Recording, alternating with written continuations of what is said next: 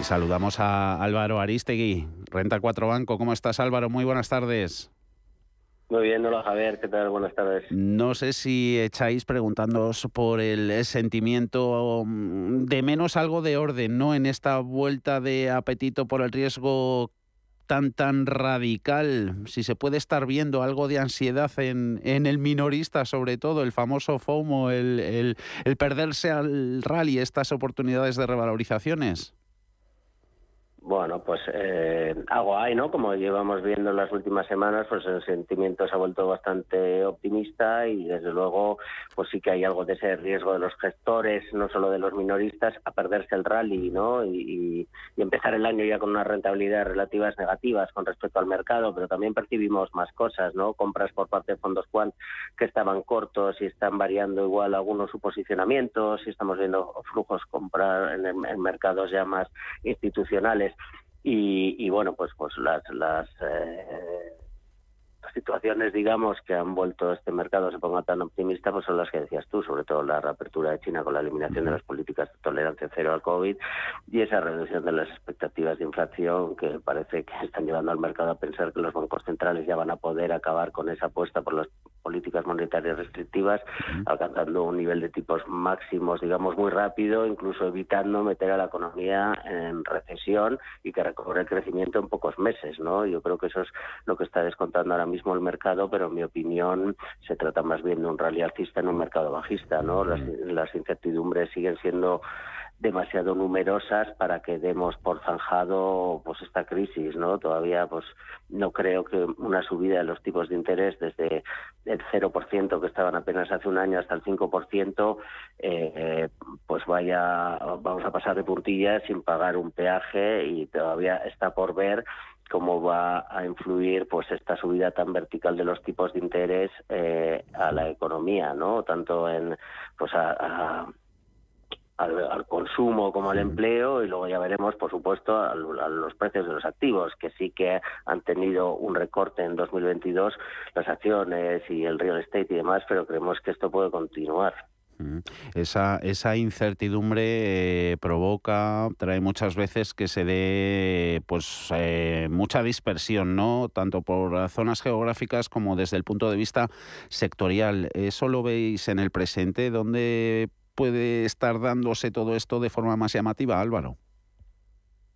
Bueno, yo creo que el caso más llamativo pues ha sido ese, esa, digamos, giro de 180 grados a las políticas en China, ¿no? A la política de, tratamiento del COVID y pues la reapertura de esta economía, que bueno, pues, también tendrá su peaje porque ya veremos el número de contagios que llegan, pero de momento, bueno, pues los datos desde luego de la economía que se habían frenado considerablemente van a aumentar. Y esto está teniendo un impacto muy significativo pues en sectores más penalizados, por ejemplo, en los de materias materiales básicos, materias primas y bueno, pues en todo lo vinculado con el turismo y demás, ¿no? Que estamos viendo cómo está, eh, pues, eh, performando al resto de, actividades económicas en bolsa. ¿no? Eh, por valores en concretos, queríamos también eh, preguntar, pasar revista al último movimiento corporativo de Iberdrola que vende al fondo noruego, a Norges Bank, la mitad de su mega cartera de renovables por 600 millones de euros. Ya la puso a la venta el año pasado. ¿Qué lectura? ¿Cómo hay que leerlo esto? Nada extraño, nos parece algo lógico, ya estaba incluido en su plan estratégico presentado en noviembre. Eh, sabemos, Iberdrola es líder mundial, esto se trata solo de una pequeña cartera de 1.200 megavatios, creo que es.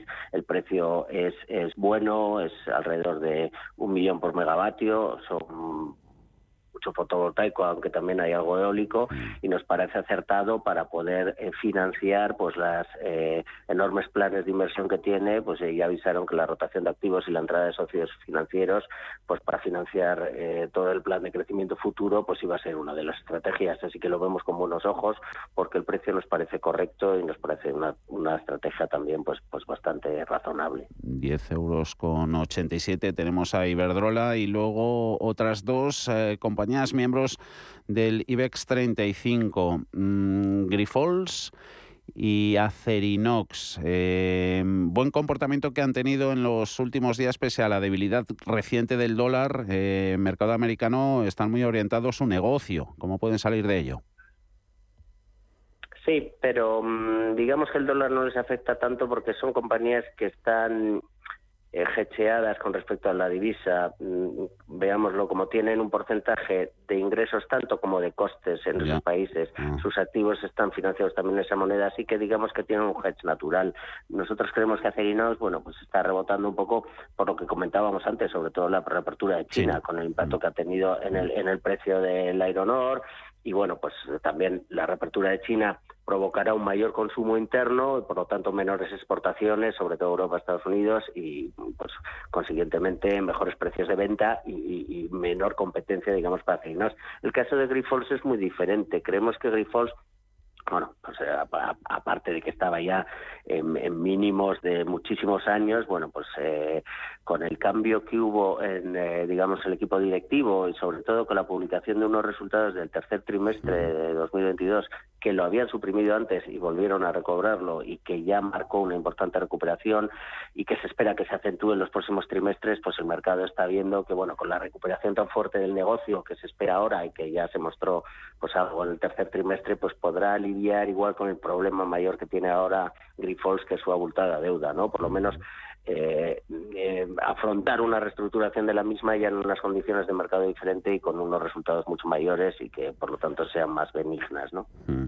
Antes en, en, la apertura, en las eh, claves del mercado americano, comentábamos resultados de, bancos, los movimientos que están teniendo hoy Goldman Sachs pierde un 7% arrastrando junto a JP Morgan, que se deja un 2,5 a, a, Dow Jones. Luego Morgan Stanley, que también presentaba sus números subiendo más de un 6%. En, en breve, los españoles ya les tenemos en, en Capilla, Álvaro, a las puertas de, de conocer sus eh, resultados corporativos de, del ejercicio 2022 y del, cuatro, del cuarto trimestre del ejercicio pasado. Americanos estamos viendo cómo se están cubiertos, se están cubriendo bien las, las espaldas. Eh, tema de provisiones. que nos van a decir por aquí los nuestros?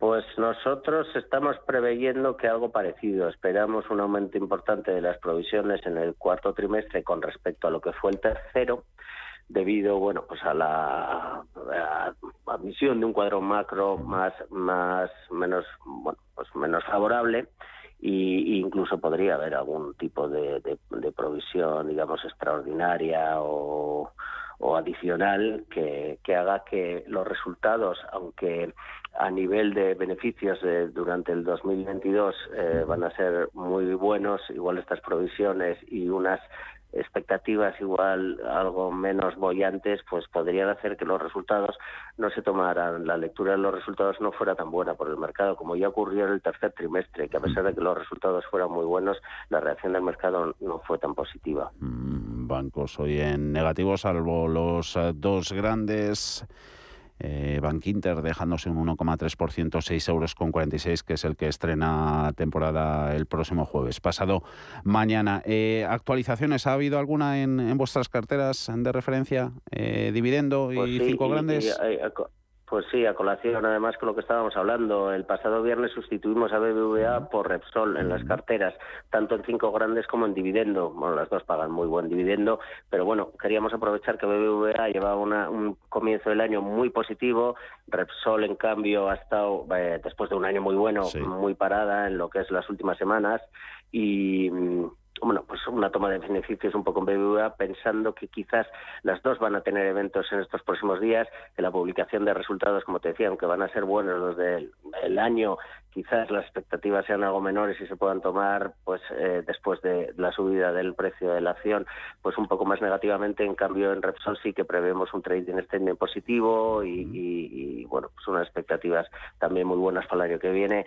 Así que creemos que puede ser un cambio que aprovechando las subidas y, bajadas de otro que nos dé una mayor rentabilidad en las próximas semanas. Tampoco nada muy largo plazo porque esto está variando eh, mucho cada semana. Repsol eh, por BVA en cartera de cinco grandes. Esta última queda compuesta por Iberdrola, Inditex, ¿verdad? Logista, la petrolera y, Telefónica. Sí, y en dividendo también. Y Hemos hecho el mismo cambio. Álvaro Aristegui, Renta 4 Banco. Gracias como siempre. Buenas tardes. Igualmente, Javier. Hasta luego.